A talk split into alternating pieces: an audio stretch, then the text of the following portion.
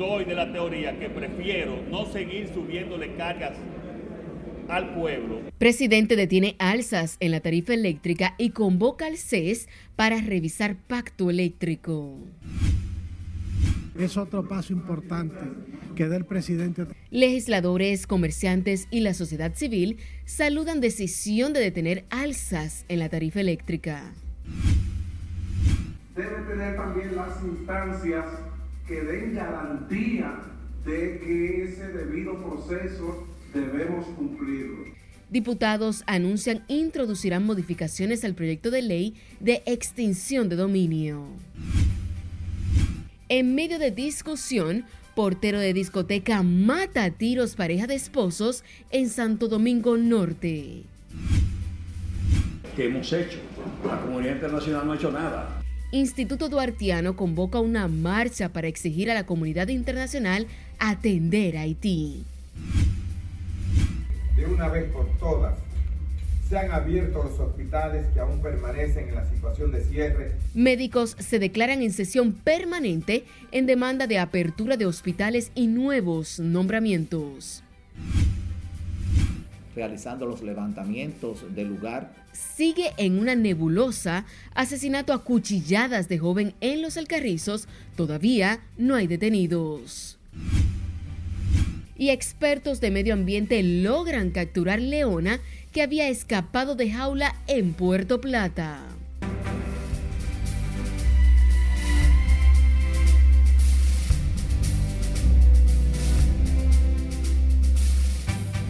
Buenas noches, bienvenidos a esta emisión estelar de Noticias RNN. Soy Janeris de León. Iniciamos de manera inmediata. Lo hacemos con el presidente Luis Abinader, quien anunció este martes que el gobierno dejará sin efecto el aumento trimestral de la facturación energética, que en las últimas semanas registra un incremento de un 9% por un acuerdo estipulado en el pacto eléctrico. Laura Lamar nos dice más.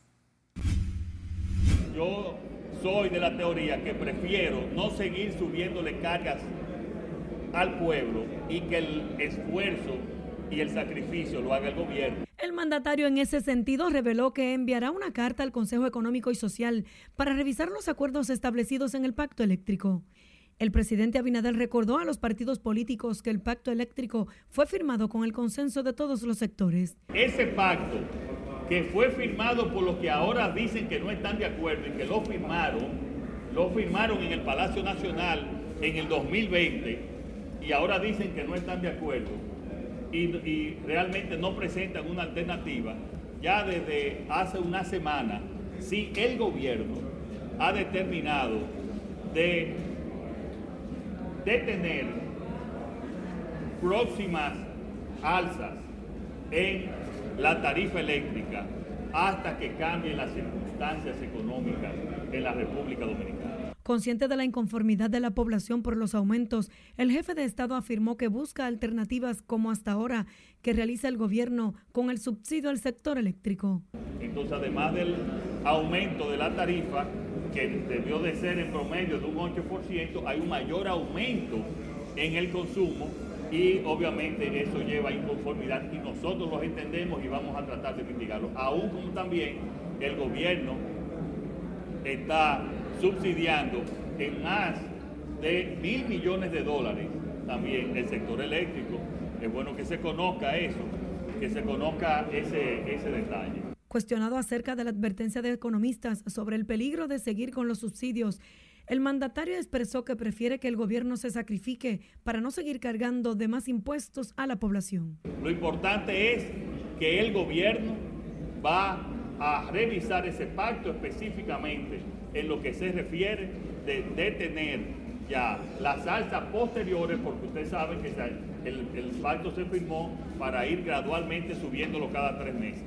Nosotros lo vamos a detener y más ahora que yo entiendo, y es normal, señores, que haya inconformidad eh, en este momento, porque además durante el verano es que más se consume electricidad. Para este domingo se había convocado una manifestación por varios sectores en todas las empresas distribuidoras de energía eléctrica en rechazo a las últimas alzas en las tarifas energéticas. Con el anuncio del presidente de la República, queda la interrogante de los recursos que el gobierno tendría que destinar para el sector eléctrico. Laurila Mar, RNN.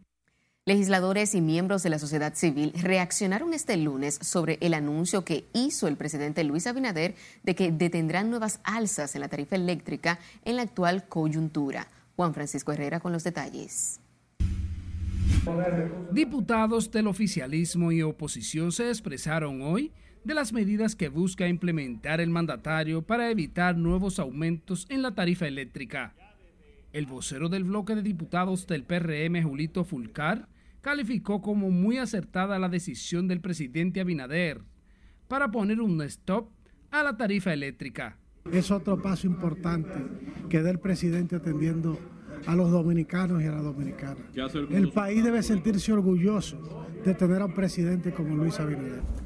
Los legisladores de oposición Tulio Jiménez y Harlan Melo consideran acertada la medida del gobierno, aunque debió entrar en vigencia hace mucho. ¿Qué es lo que había que hacer ahí? No era desmontar el, cobro, sino así como se está suicidando los combustibles, subsidiar entonces ese, ese, ese incremento para que entonces la sociedad pueda saber de dónde se están sacando los recursos que iban a entrar al presupuesto por el alza, alza de, la tarifa, de la tarifa eléctrica. Había una normativa que se hacía de forma gradual, cada tres meses, pero sí había condiciones. Pero señores, no hay condiciones. ¿O usted entiende que hay condiciones? No hay condiciones para esto. Entonces, el gobierno debió haber pensado antes de tomar la decisión. Ahora, por presión social, que están tomando la medida. No, así no. Vamos a tomar medidas que sean en beneficio de los y las dominicanas. Otro que se refirió al tema fue Trajano Vidal Pontentini, presidente de la Fundación Justicia y Transparencia. La Fundación Justicia y Transparencia el pasado año, final del pasado año, en noviembre, radicó precisamente un contencioso administrativo y una medida cautelar en contra del aumento indiscriminado de la factura eléctrica y más aún las resoluciones que en modo alguno pues cumplían con el debido proceso de ley. Eh, a toda luz ilegal, ilegítima, y hacíamos la salvedad en aquel momento de que el tema eléctrico, la factura eléctrica, podría traer consigo lo que era una especie de estallido social, que es lo que se empieza advertir. El jefe de Estado busca frenar los aumentos en la tarifa eléctrica para evitar que esa situación afecte a la población. En estos momentos, Juan Francisco Herrera, RNN. A propósito de este tema, ciudadanos saludaron la decisión de que el presidente Luis Abinader de suspender las alzas en la tarifa eléctrica, una medida que busca aliviar la carga económica de muchas familias dominicanas. Lencia Alcántara nos tiene más detalles en directo. Buenas noches. Así es, muchas gracias y buenas noches.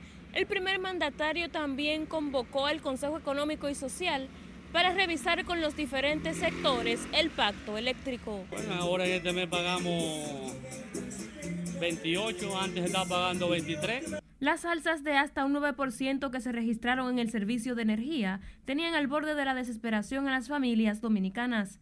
A partir de este mes esa realidad cambiará tras la decisión que tomó el jefe de Estado de congelar las salsas escalonadas al servicio. Yo la vería bien porque imagínate cómo está el mundo ahora mismo, estaba en crisis total.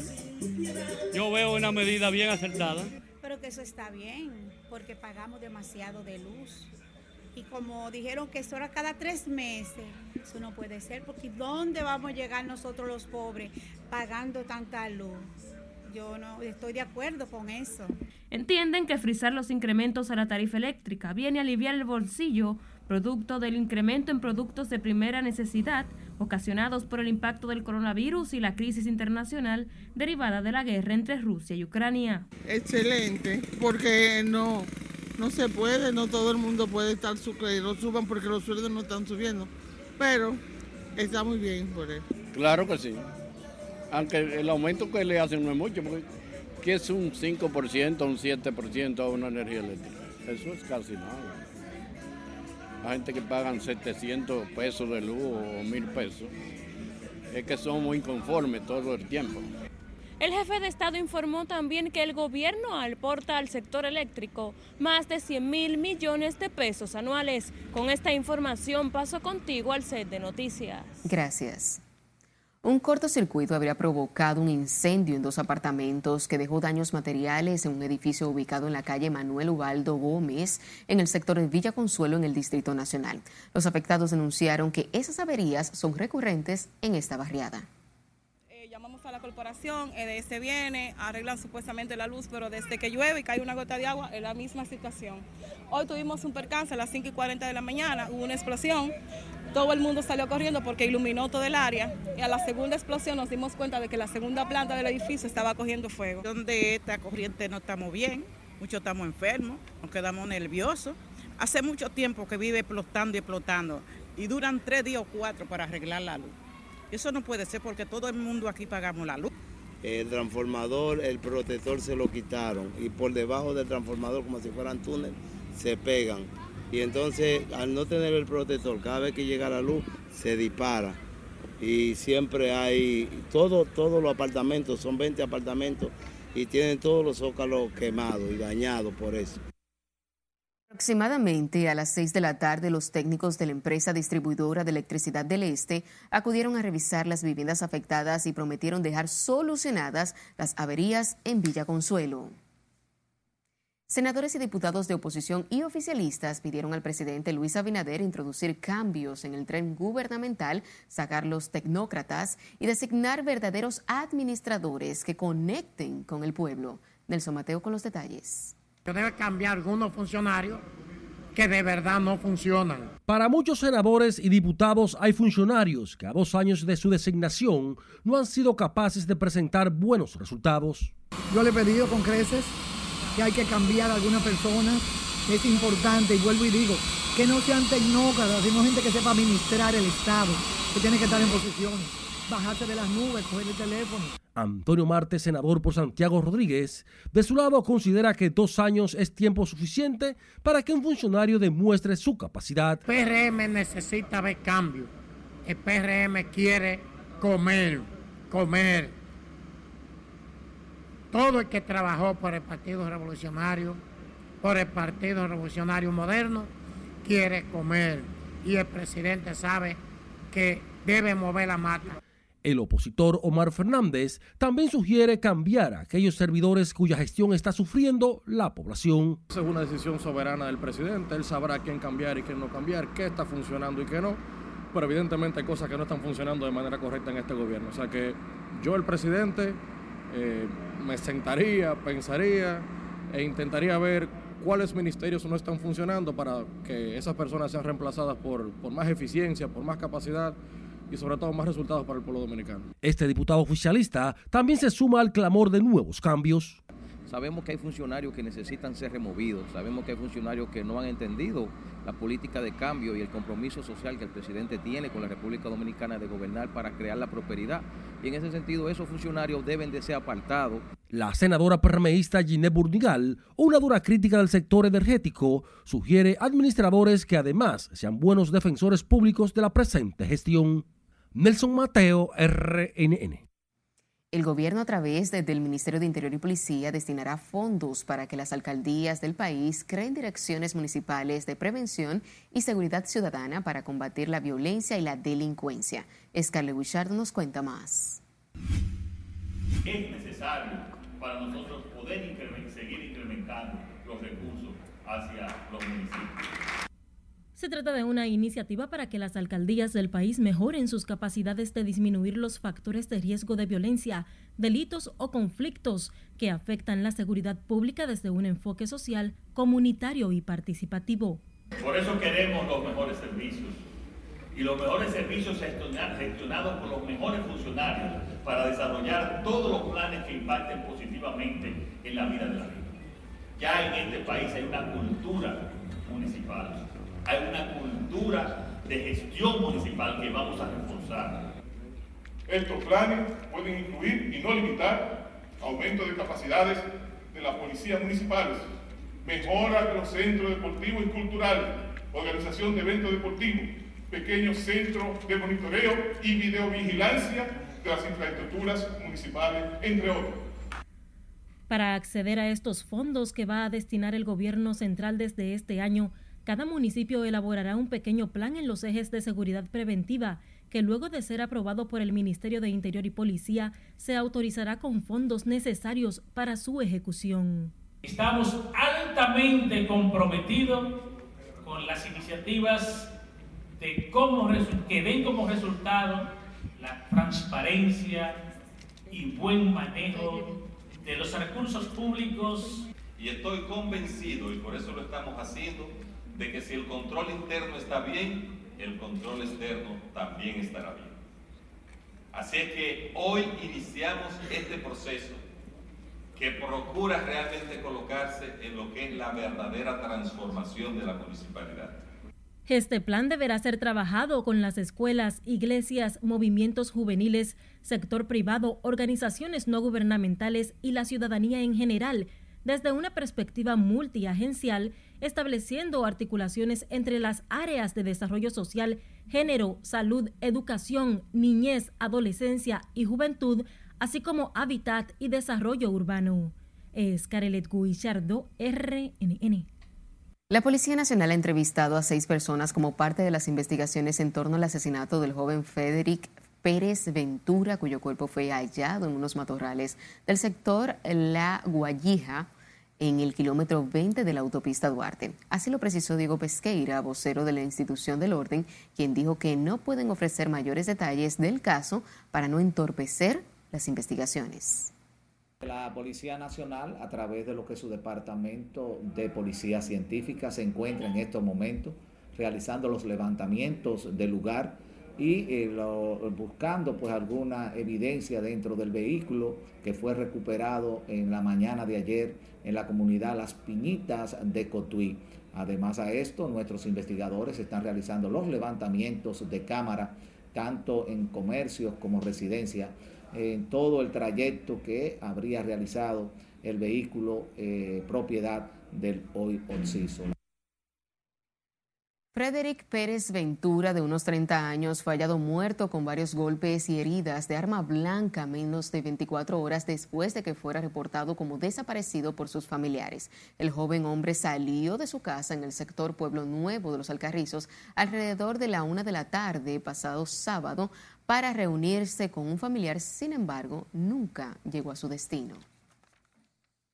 Una pareja de esposos fue asesinada a tiros por el portero de una discoteca luego de que la pareja sostuviera una discusión en el interior del centro de diversión en el sector Los Guaricanos de Santo Domingo Norte. Las víctimas fueron identificadas como Alberto Florentino de 30 años y Dani Alexandra Guzmán de 25 años. La policía identificó al autor solo con el apodo de El Grande, quien se encuentra prófugo y trabaja en la discoteca Navarro VIP, donde ocurrió este doble asesinato. Y recuerde seguirnos en las diferentes cuentas de redes sociales con el usuario arroba noticias RNN y a través de nuestro portal digital www.rnn.com.do porque actualizamos todas las informaciones todos los días. También recuerde escuchar nuestras dos emisiones de noticias a través de Spotify y de más plataformas digitales similares, porque RNN Podcasts es una nueva forma de mantenerse informados con nosotros. El Ministerio Público podrá iniciar la acción de extinción de dominio. Es tiempo de nuestro primer corte de la noche. Al volver, les contamos por qué diputados aplazaron el conocimiento de la ley de extinción de dominio. Hay una Contraloría que audita como nunca auditaba. Y hay también una Cámara de Cuentas que lo hace. Nosotros dejamos que sigan los procesos y el presidente Luis Abinader reitera serán castigados con todo el peso de la justicia todo el que viole las leyes. Ya regresamos.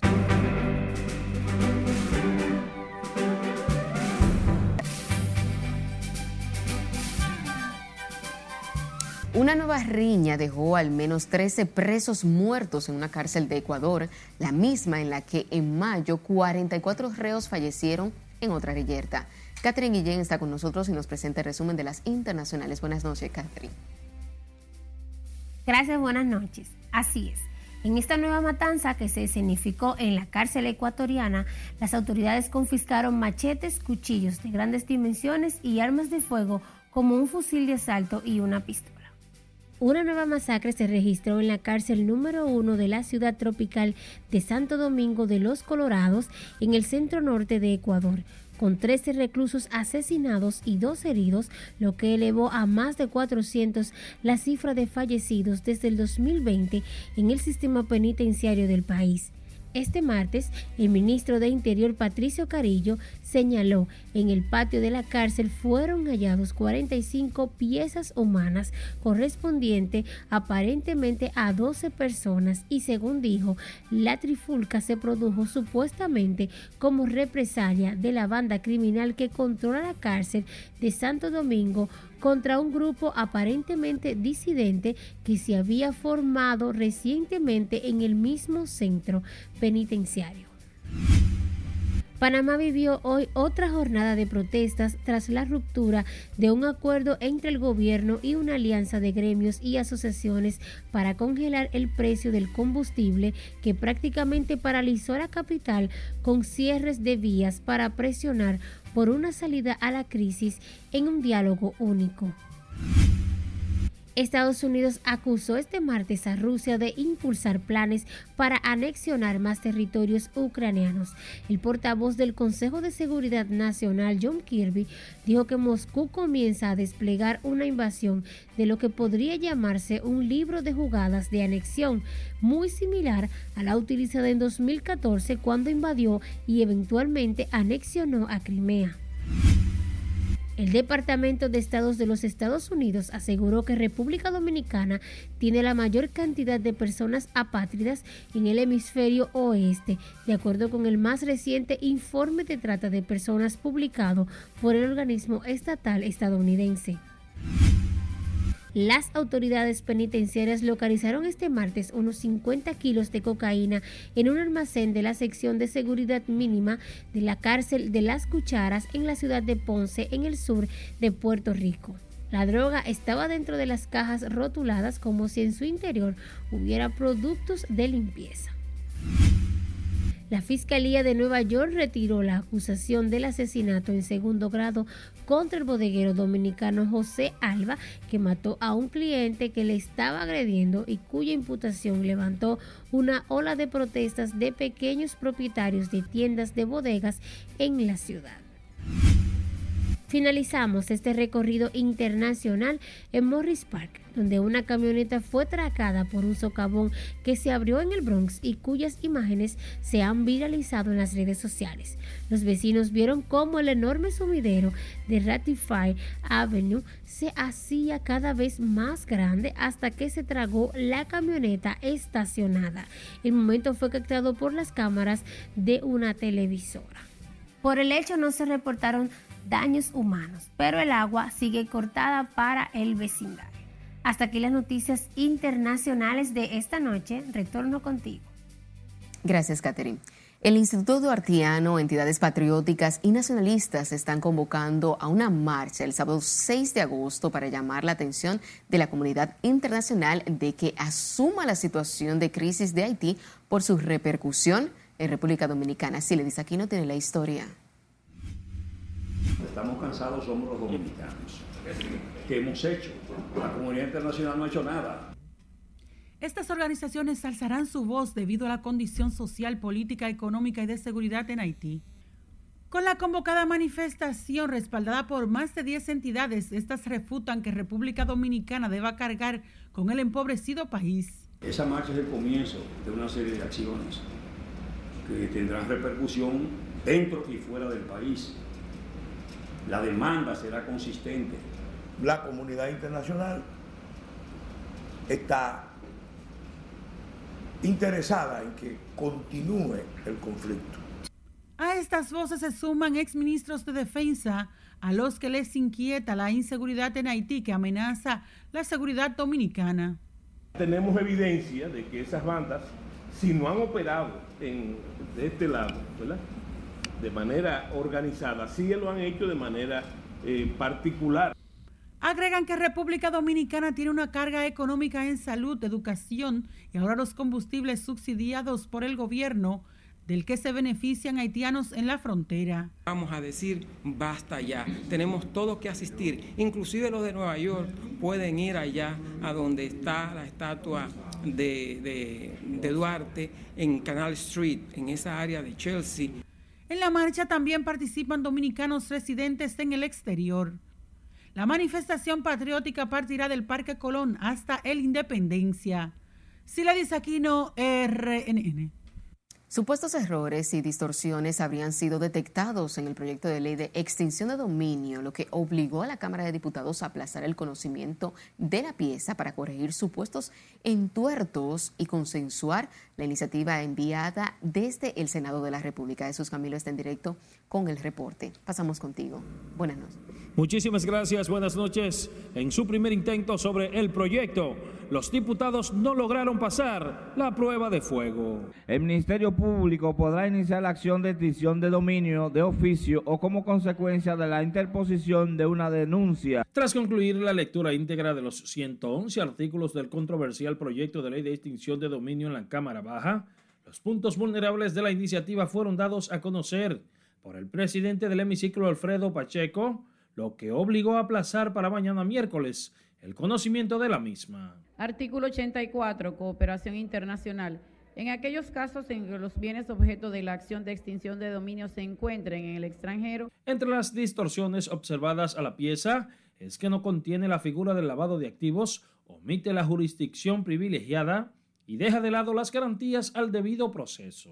Pero además eh, de la presunción de inocencia, también que el debido proceso en las diligencias que se hagan previo, antes, durante y después del juicio de extinción de dominio, debe tener también las instancias que den garantía de que ese debido proceso debemos cumplirlo. La ley no incluye, y nosotros vamos a proponer formalmente, el lavado de activos, el lavado de activos no lo incluye. En este país dicen los organismos internacionales que se lavan unos 3 mil millones de dólares anuales, entonces la ley no lo incluye. La ley no veo que está contemplando a aquellos funcionarios que tienen jurisdicción privilegiada, qué tratamiento se le da a todos los funcionarios que tienen jurisdicción privilegiada. La ley no tiene, no está contemplando eso. Un tema de ellos son, es el mismo artículo 6, el catálogo que tiene de los ilícitos penales otro o de los ilícitos, porque esta ley ni es penal ni es civil. Otro tema que tiene es el faldo de la prueba. Otro tema que tiene son las imputaciones que puedan ser hechas por el Ministerio Público, que tendrán seriamente que ser, no podrán ser nunca imputaciones falsas, porque eso podrían conllevar a que el Ministerio Público también ponga en riesgo y en juego eh, hasta su, su libertad personal. Otros puntos que concentran el debate es si la ley debe ser ordinaria u orgánica, así como el criterio retrospectividad incluido en la pieza, que fue aprobada en el Senado la semana pasada con el voto favorable de 20 legisladores de los 28 presentes en el hemiciclo. Hay un tema de la retroactividad de la ley, hasta cuándo es, o sea, una no una confusión, una especie de, mira, retrospectividad no es lo mismo que retroactividad, pero al final entonces esa parte eh, será objeto de estudio.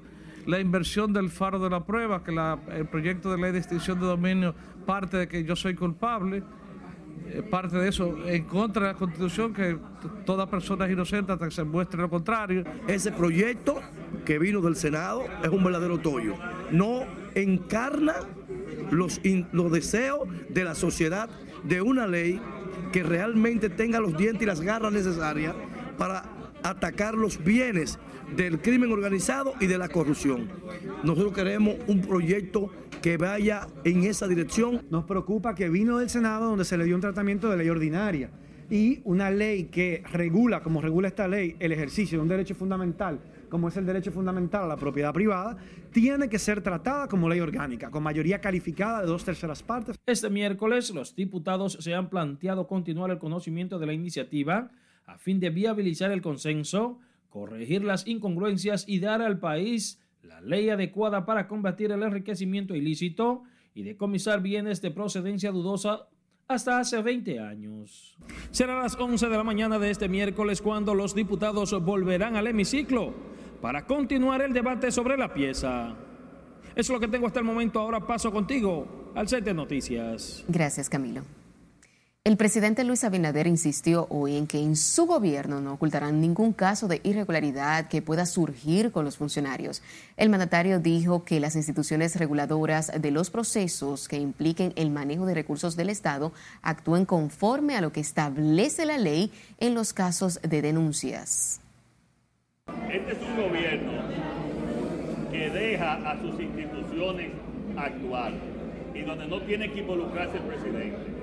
Aquí hay una Dirección General de Compra y Contrataciones que está actuando como nunca, con total independencia. Hay una Contraloría que audita como nunca auditaba.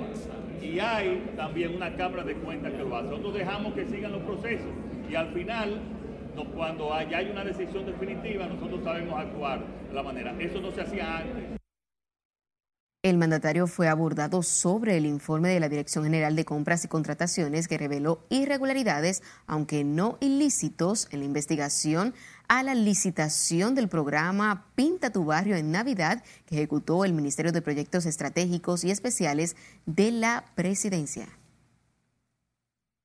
Las autoridades de salud mostraron preocupación por los casos de dengue, que solo en la última semana registró un incremento de más de 700 infectados. En ese sentido, el director del Hospital Pediátrico Robert Reed Cabral, Clemente Terrero, dijo que aunque este aumento se refleja en la población infantil, se deben tomar las medidas preventivas necesarias.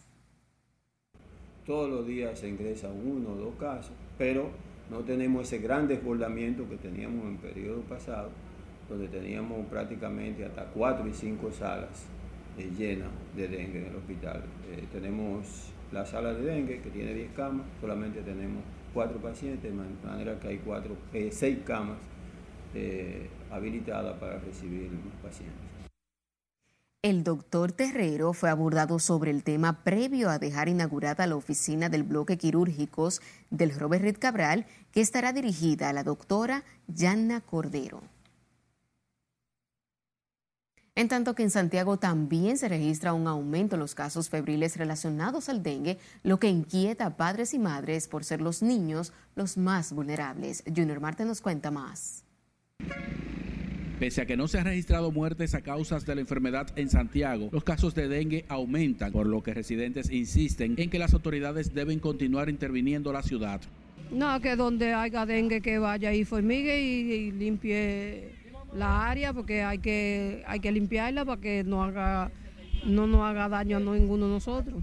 He oído decir que hay personas sí, que tienen dengue, hay brotes de dengue por los mosquitos.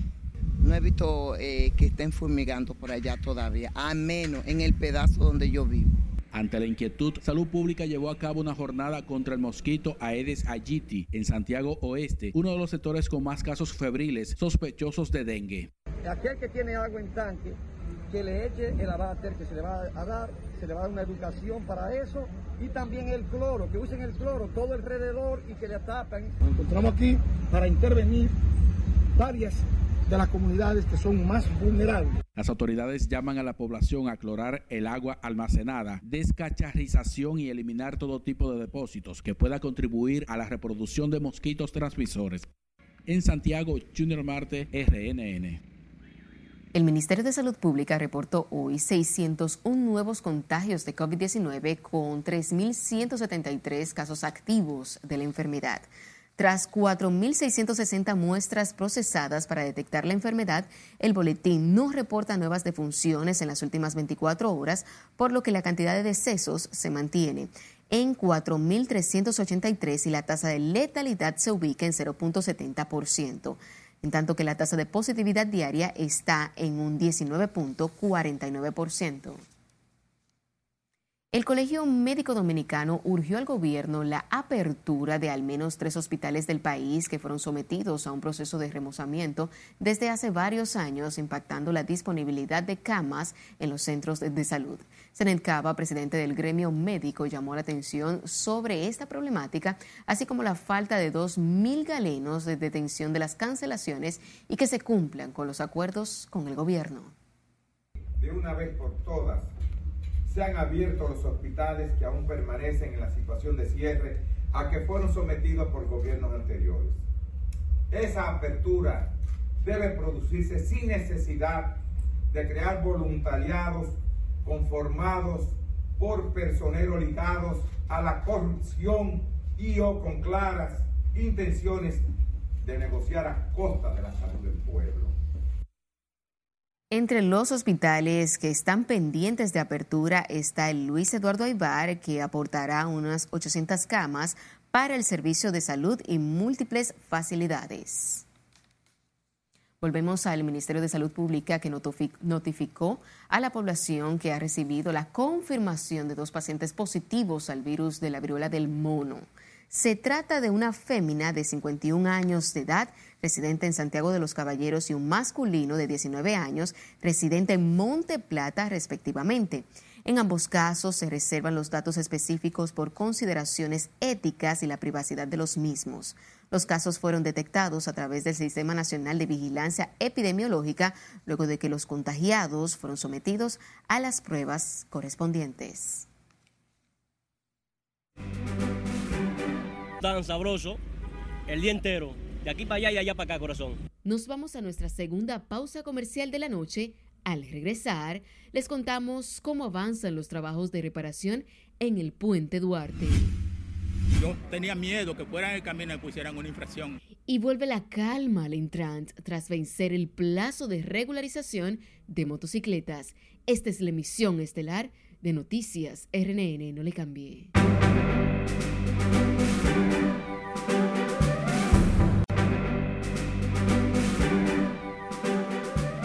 Gracias por mantener la sintonía. Seguimos con más informaciones. En medio del congestionamiento vehicular, el Ministerio de Obras Públicas continúa los trabajos de mantenimiento en el puente Juan Pablo Duarte en ambos sentidos de las vías ante el avanzado deterioro de esa infraestructura. Escarle tiene la historia.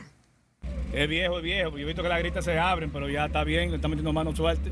Los trabajos de remozamiento en el puente Juan Pablo Duarte continúan este martes con el aumento de los tapones. La obra es remozada por empleados del Ministerio de Obras Públicas ante la amenaza que representa el actual estado de esa infraestructura para quienes por allí se desplazan. Tan sabroso el día entero, de aquí para allá y allá para acá, corazón. Pero vale la pena, ¿entiende usted? Claro, claro. Eso después va a ser un proceso va a ser bueno después. Nada más gente un poquito de peli y calor, pero uno pasa el paso. El mantenimiento de la obra que inició el pasado viernes conlleva una inversión de unos 60 millones de pesos y las autoridades han establecido rutas alternas para los conductores por la reparación del puente. No, los tapones están fuertes, pero hay que aceptarlo porque hay que hacer todo esto. Para otras medidas, más, más tarde en la noche, cuando hay menos tránsito. ¿Entiendes? Ya, ejemplo, de las 12 para adelante de la noche es mejor, que hay menos tránsito, pero a esta hora es muy difícil, no se puede. Se estima que los trabajos que han conllevado al cierre de varios carriles del puente finalicen en unos 60 días. Es Carelet RNN. Y volvió la calma al parqueo del Instituto Nacional de Tránsito y Transporte Terrestre, donde se habría instalado los puestos de registros de motocicletas tras vencido el plazo para la regularización de estos vehículos. Los motociclistas llaman a los demás a obtener sus documentos para evitar las multas e incautaciones. Lencia Alcántara tiene los detalles en la siguiente historia. No le voy a ninguno porque a, todo el mundo se le dio un tiempo porque está con su registro. Desde que inició el proceso de registro de motocicletas han sido reportadas en la plataforma de la Dirección General de Impuestos Internos unas 607 mil de las 2.930.000 mil que componen ese stock vehicular. El proceso de fiscalización que lleva a cabo desde el pasado viernes el Intran en conjunto con la DGCET había provocado un caos en las inmediaciones de la institución ante la desesperación de los usuarios de esos vehículos quienes esperaron el último momento para obtener sus documentos. Porque hay que estar al día, ¿me entiendes? Porque los policías le quieren hacer bobo a uno, ¿me entiendes? Y uno lo que es motorista, ¿me entiendes? Eso es lo que uno tiene que sacar su seguro y su licencia. Hoy no, porque acabo de llegar, acabo de llegar prácticamente. Yo vivo en un campo de Yamasá. Y uno, yo tenía miedo que fueran el camino y pusieran una infracción por, andar con el motor sin registrar. Sin embargo, este martes la calma volvió a retornar al espacio destinado para esos fines. Hoy los motociclistas solo tardaron menos de 15 minutos para registrar sus vehículos. Hacen un llamado a aquellos que aún no acuden al puesto a reportar sus motos, ya que de ser fiscalizados perderán su medio de sustento y encima pagar las sanciones establecidas en la ley 63-17. Porque mire, mire, mire, tuve que venir a buscar otra. Mire, esa es la de mi motor y tuve que venir a buscar otra. Esto es un abuso lo que hay aquí. Eh. No, estaba chilling. Yo vine la otra vez, a ver, el jueves creo que fue, de la semana pasada. Y yo, oye, esa fila llegaba hasta allá tratote. Ya tú sabes, de tempranito. Pero no pude resolver por un problemita que tenía, lo resolví. Entonces vine ahora, esperemos que ahora sí se pueda resolver todo, gracias a Dios. La DGCD informó que en los primeros cuatro días del proceso han sido incautadas más de 4.000 motocicletas en las provincias donde inició la primera etapa del programa. Lenzi Alcántara, RNN. En otra información, las ministras y ministros de Medio Ambiente y Cambio Climático de Iberoamérica, reunidos en el país, acordaron la elaboración de una Carta Ambiental Iberoamericana para elevarla durante la próxima cumbre iberoamericana de jefas y jefes del Estado. Con ese propósito, el gobierno dominicano ratificó su compromiso con el cambio climático y aseguró que trabajarán de manera conjunta con todos los países de la región. Lo en el COVID-19 debe servir como motor de cambio para una acción más rápida y decidida. Y la República Dominicana lo dice con la convicción de sentir con mayor intensidad esta realidad, dada nuestra condición insular y por estar entre los 10 países, los 10 países más vulnerables a nivel global. Celebro y felicito el acuerdo al que han llegado. Es oportuno y necesario y los invito también a que continúen y continuemos trabajando juntos porque este es un reto que no termina hoy y no terminará en los próximos días. Identifica áreas claves de acción conjunta, como la lucha contra el cambio climático, la gestión integral de los recursos hídricos, el consumo y producción sostenible, incluyendo sistemas agropecuarios sostenibles, las energías limpias, la conservación y uso sostenible de la biodiversidad y del océano, la reducción de la deforestación, entre otros. También incluye acuerdos para fortalecer a todos los actores medioambientales que tienen origen y se dan cita en el escenario iberoamericano.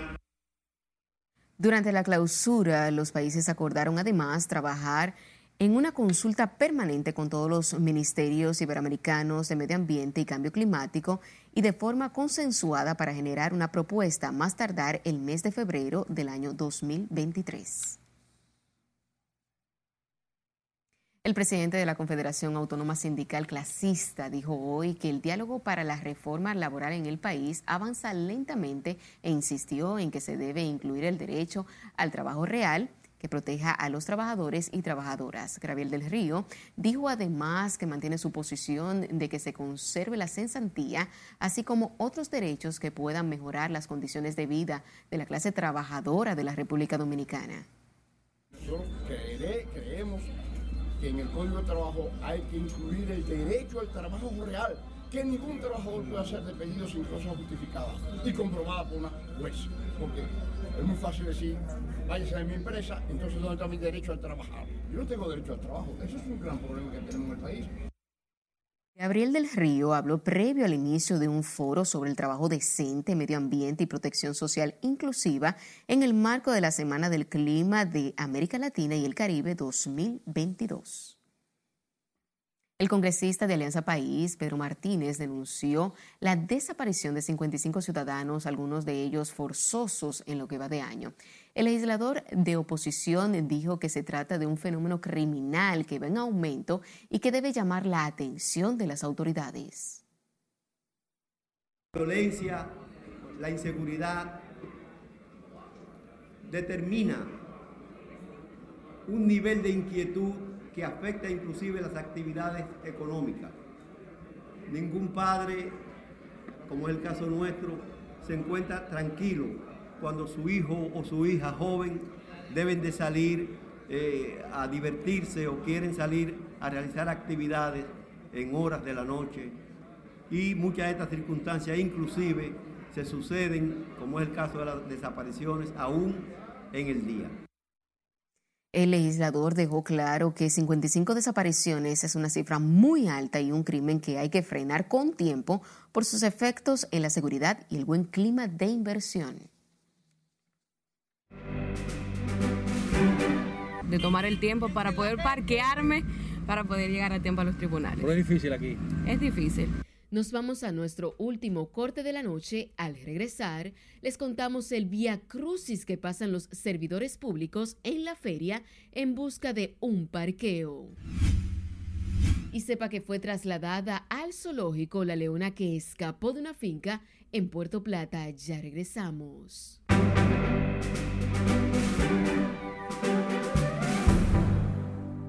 Este segmento llega a ustedes gracias a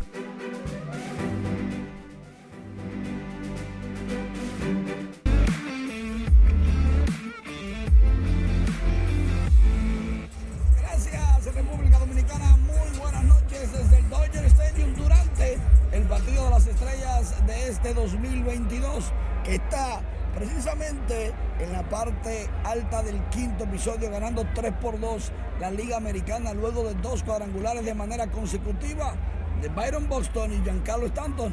Dicho sea de paso, la séptima ocasión que esto sucede en un juego de estrellas y las dos últimas ocasiones fue contra un lanzador de los Dodgers de Los Ángeles en el 2018 en Washington. Bregman y Springer conectaron cuadrangular también uno detrás del otro o de manera consecutiva. En inglés, back to back. Pero antes del Juego de Estrellas estuvimos participando de dos eventos muy importantes. Uno, el Salón de la Fama del Béisbol Latino, donde se estuvo galardonando a Julio Urías y al dominicano Vladimir Guerrero Jr. Y se anunció que para el próximo mes de noviembre será inducido a este Salón de la Fama del Béisbol Latino el dominicano Manuel Mota. Y el hombre lloró, orgulloso de ser dominicano y agradeciendo a Los Ángeles y a los Estados Unidos por darle la oportunidad de desarrollar su talento como jugador de béisbol. Y el comisionado de las grandes ligas, Rob Manfred, estuvo presentando las dos leyendas que participan en este juego de estrellas, Alberto Pujols y Miguel Cabrera. Ahí, Alberto Pujols dijo otra vez, porque el sábado ya lo había dicho, ex exclusiva para RNN, que no piensa jugar en el Clásico Mundial de Béisbol, pero sí puede participar si lo invitan como coach. Ya le habíamos preguntado si Nelson Cruz había hablado con él, dijo que no, pero es su amigo y puede participar y ayudar a la juventud. Miguel Cabrera dijo lo mismo, aunque dejó una brechita abierta porque todavía está activo y podría entonces jugar ya como despedida. Celebrar en esta semana que viene, a ver a David Ortiz entrar al Cooperstown como dominicano, todos nosotros nos sentimos súper orgullosos y bendecidos. Eh, nuestra isla, la República Dominicana, otro país, ha sido bien bendecido eh, con tanto talento en el béisbol y no solamente en el béisbol, sino al nivel de, de, profesión. En nuestros próximos espacios, más detalles de este Juego de Estrellas 2022 desde el Dodger Stadium en Los Ángeles, California. Mientras tanto, sigan con nuestra programación, nuestras redes sociales y página web rnn.com.do. Se despide Manuel Díaz, República Dominicana. Adelante. Este segmento llegó a ustedes gracias a... La falta de parqueos en el centro de los héroes se ha convertido en un dolor de cabeza para quienes están compelidos a visitar la zona en busca de un servicio, pero es la tabla de salvación para los otros que convierten el problema en modo de ganarse el sustento de sus familias. Nelson Mateo con más. De tomar el tiempo para poder parquearme, para poder llegar a tiempo a los tribunales. Pero es difícil aquí. Es difícil. Conseguir un estacionamiento en el centro de los héroes es una tarea difícil. La falta de espacios en la mayoría de las instituciones aquí establecidas hace la situación más incómoda. Bueno, es difícil, eh, ya que tenemos que, que, recurrir a la vía pública para poder parquearnos y por la cantidad de instituciones y personas que acuden a estas instituciones, bueno, pues se nos hace aún más difícil todavía. es que de lunes a viernes, durante los horarios laborales, las interminables hileras de vehículos inician desde muy temprano. Que hay condiciones que son precarias para los parqueos. Si a eso le suma de que en las instituciones públicas aledañas a la zona, entonces establecen unos conos para solamente, única y exclusivamente estacionar las personas de ahí de, que trabajan en esa zona, pues entonces se hace mucho más complejo. para allá arriba. Para evitar llegar tarde a sus compromisos, como es el caso de los abogados en audiencia, muchos optan por dejar sus vehículos en poder de los parqueadores.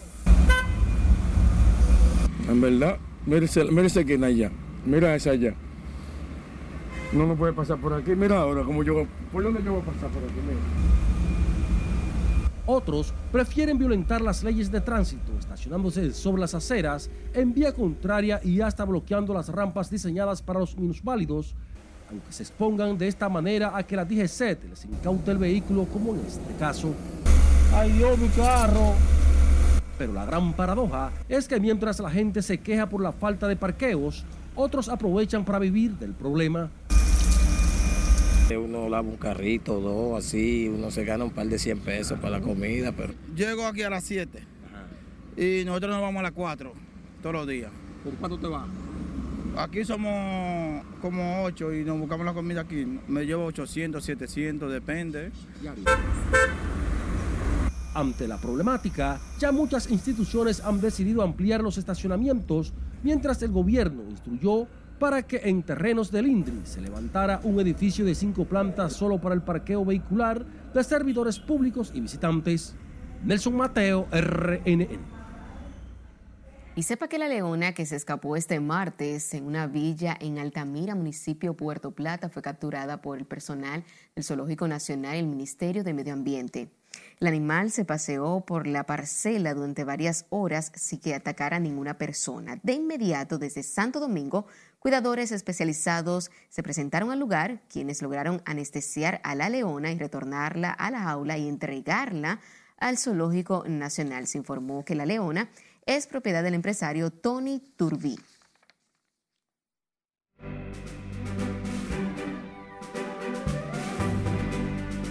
Y es momento de hablar del mundo del arte y del espectáculo con nuestra compañera Milian Solano. Pasamos contigo, buenas noches. Gracias, buenas noches. Un gran elenco conforma La Trampa, la nueva película que llegará próximamente a los cines dominicanos. Más detalles a continuación. La comedia de acción llena de enredos, La Trampa, está lista para su estreno en las salas de cine el próximo 11 de agosto bajo la dirección de Frank Peroso, protagonizada por los Reyes del Humor, Raymond Pozo y Miguel Céspedes, quienes se hacen acompañar de Pepe Sierra, Carolina Aquino y un gran cast de estrellas. El hecho de que esta vez no sea humor, sino que tenga que ver, bueno, es humor, pero que mi parte particular tiene que ver con mucha acción, pues fue mucho más emocionante. Es la necesidad, yo creo que es la clave de reinventarse, porque la situación del país te la pone difícil, entonces tú tienes que buscar la vuelta y, el trabajar con personas que te entienden, que tú amas, tú es automático que tú te reinventas. Aparte de cada una de las producciones que hacemos, pues siempre tenemos la oportunidad de conocer a personas eh, nuevas eh, como actores y personas que amamos y admiramos en el transcurso. Es la historia de una, una familia que está generando una boda y tiene un hijo un poquito problemático que por una mala decisión casi destruye a la familia. Y tenemos también en otra parte la historia de un, de un joven y su tío, de un, un, joven empresario, vamos a decir, eh, con su sobrino, le roban unos títulos de una propiedad y buscan la forma de conseguirlo a como de lugar. Al final se unen estas dos historias. La trampa cuenta dos historias paralelas pero con conflictos similares ya que ambas enfrentan una trampa que se debe resolver. Por un lado, Aldo, Miguel Céspedes, debe resolver una deuda sospechosa provocada por un juego y por otro lado, Jaime, Raymond Pozo, reclama el hurto de unas tierras que son de su propiedad. Justin Bieber volverá a los escenarios el 31 de julio después de que tuviera que posponer su gira por una prolongada parálisis facial.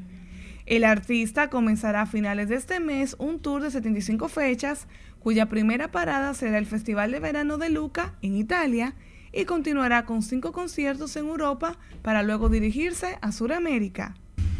Haciendo su debut en suelo dominicano, luego de lanzarse formalmente a la música con su sencillo Quédate, la cantante Mar llegará al Palacio de los Deportes la noche del 23 de julio para preparar el escenario para el concierto de Luis Fonsi y Rake. Mar estrenó Quédate de su autoría con una mezcla urban pop acompañado de un videoclip grabado en México.